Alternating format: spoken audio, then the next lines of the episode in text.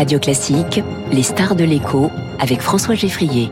Avec Del Sol Avocat. Del Sol Avocat, 50 ans d'expertise au service de votre stratégie d'entreprise. Christian Saint-Etienne, bonjour. Bonjour. Membre du Cercle des économistes, professeur au CNAM et auteur du conflit sino-américain pour la domination mondiale, l'Europe et la France dans le nouvel ordre mondial chez Alpha. Bienvenue sur Radio Classique. Le mot de super profit, donc, a refait surface à toute vitesse hier à l'annonce des résultats de Total.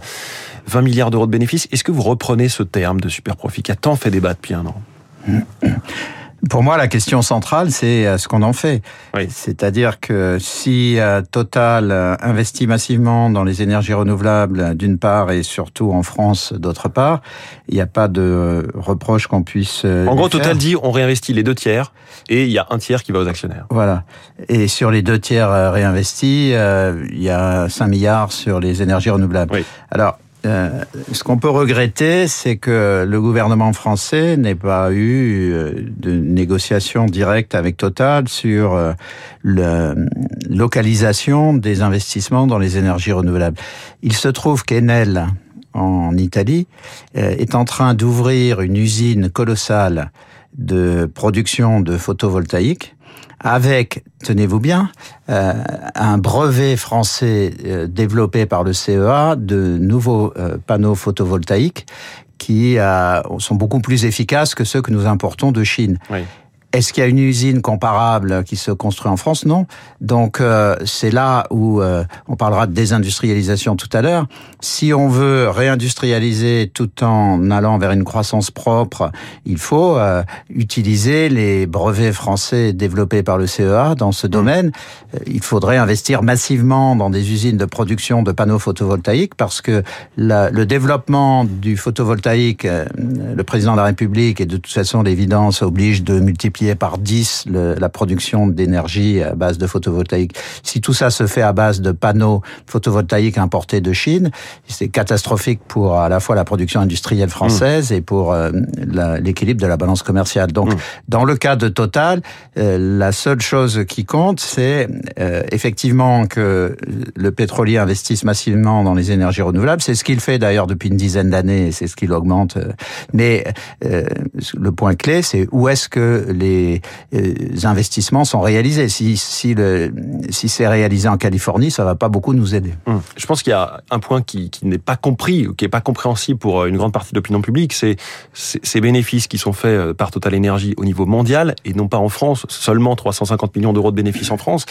Mais en même temps, est-ce que dans le pétrole, ça a du sens de raisonner par pays? Pour expliquer qu'on ne peut pas baisser le prix à la pompe Total dit je ne gagne que 1 centime par litre. Alors, euh, d'abord, 100% de la production de, de, pétrole et de gaz de Total se fait hors de France, puisque c'est interdit en France. Donc, il faudrait peut-être qu'on connecte les neurones.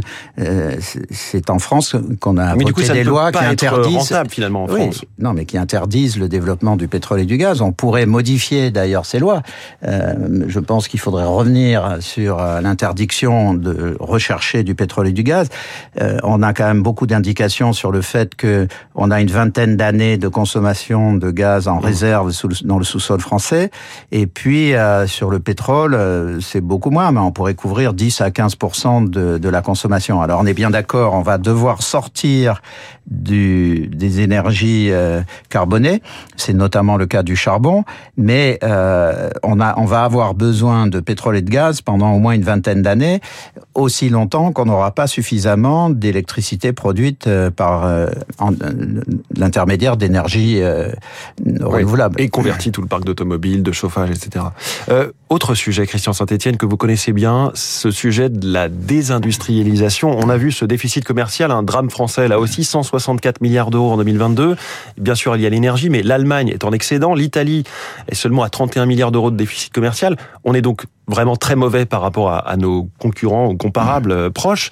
Vous venez de rédiger pour les échos une tribune intitulée La France continue de se désindustrialiser. Il y a évidemment un lien entre ce déficit commercial et cette désindustrialisation. Alors, il est, il est très important de, de mesurer que au niveau international, si on prend les exportations mondiales hors énergie, elles sont constituées à près de 80% de produits manufacturés. Hein.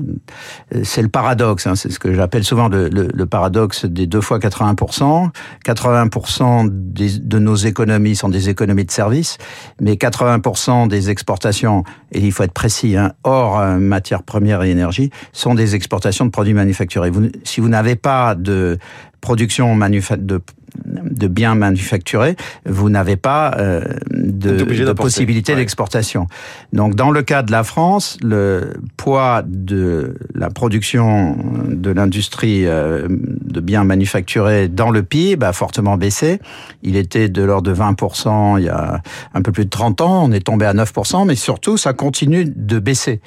Donc, euh, euh il n'y a pas de réindustrialisation. Je alors quand on regarde Ce qui est le, étonnant, la politique, il y a eu la baisse du coût du travail depuis François Hollande et continue ensuite Emmanuel Macron, la baisse de l'impôt sur les sociétés, la baisse des impôts de production, là ça y est, c'est acté, ça va commencer. Pourquoi est-ce qu'on n'y arrive pas? Alors sur les impôts de production, on a baissé 10 milliards euh, il y a deux ans, on a une nouvelle tranche de baisse de 2 fois 5, mais même après ces baisses, on aura des impôts de production qui sont trois fois mmh. euh, supérieurs à ce qu'on observe en Allemagne et en Suisse. Donc euh, on a des ce qu'on fait depuis une dizaine d'années, c'est réduire nos handicaps. Oui. Mais on n'élimine pas nos handicaps d'une part et on ne rebondit pas suffisamment. Le deuxième point qui bloque la réindustrialisation, c'est que tout le monde enfin tous les gens raisonnables sont favorables à la réindustrialisation, mais chez, chez le voisin. Donc personne euh, ne veut d'une usine sur sa commune. Voilà, c'est pour ça que si on veut réellement réindustrialiser, euh, il faut prendre en compte les particularités françaises. Euh, nous ne sommes pas aux États-Unis. Si on était aux États-Unis, ben on mènerait une politique à la Biden. Mais en France, si on veut réindustrialiser, il faut développer un millier de zones industrielles de 200 à 300 hectares sur le territoire, et ça ne peut pas se faire facilement par les entreprises privées compte tenu de l'incompréhension de, des décideurs locaux de la nécessité de réindustrialiser. Donc c'est pour ça que ça paraît paradoxal, mais si on veut réindustrialiser, il faut créer une agence d'État qui soit responsable de la création de ces euh, zones de, qui peuvent accueillir de, de nouvelles usines. L'intérêt de ces zones, ça serait d'être à la il fois... que l'État soit propriétaire de, de, de biens fonciers et les attribue à des entreprises qui veulent investir et mettre des usines Alors, en tout cas, l'État les développe. Il peut oui. le faire en lien avec des développeurs euh, dans l'immobilier. Ce qui est très important, c'est que ces zones soient euh, développées et incluses dans les plans d'occupation de sol qui oui. se développent au niveau local. Ça, c'est le, le, premier point. Le deuxième point, vous savez que c'est extrêmement long d'obtenir les, les autorisations réglementaires quand on veut mettre en place une usine. Donc euh, là aussi, il faudrait que ces zones, et c'est pour ça que ça serait important que ce soit l'État qui le fasse, euh, ces, ces, zones euh, seraient construites et, et, et, à développer avec les autorisations réglementaires permettant de développer des entreprises de telle oui. sorte que, par exemple, si Elon Musk veut implanter une usine de production de batteries, il suffit qu'il euh, choisisse une de ces zones et il aurait immédiatement à la fois le terrain, il faudrait qu'il y ait les, les, les, autorisations réglementaires, mais il faut mmh. également prévoir l'alimentation en énergie. Si on veut une, une, réindustrialisation propre, ça passe par la robotisation, numérisation, mais surtout l'électrification de l'ensemble du système productif. Or, on ne voit pas de politique publique nous amenant un doublement, par exemple, de la production électrique. C'est ce qui est nécessaire en 20 ans si on veut sérieusement réindustrialiser. Christian Saint-Etienne. Il faudrait vous nommer ministre de l'Industrie peut-être un jour. Membre du Cercle des économistes en attendant, professeur Ocnam et auteur donc de ce livre Conflit sino-américain pour la domination mondiale chez Alpha. Merci beaucoup ce matin dans les stars Merci. de l'écho de Radio Classique. On va reparler de Total avec Philippe Chalmin, invité du journal de 8 heures dans quelques minutes, dans une demi-heure, euh, sur l'angle de cette énergie et de ce mix entre électricité et pétrole.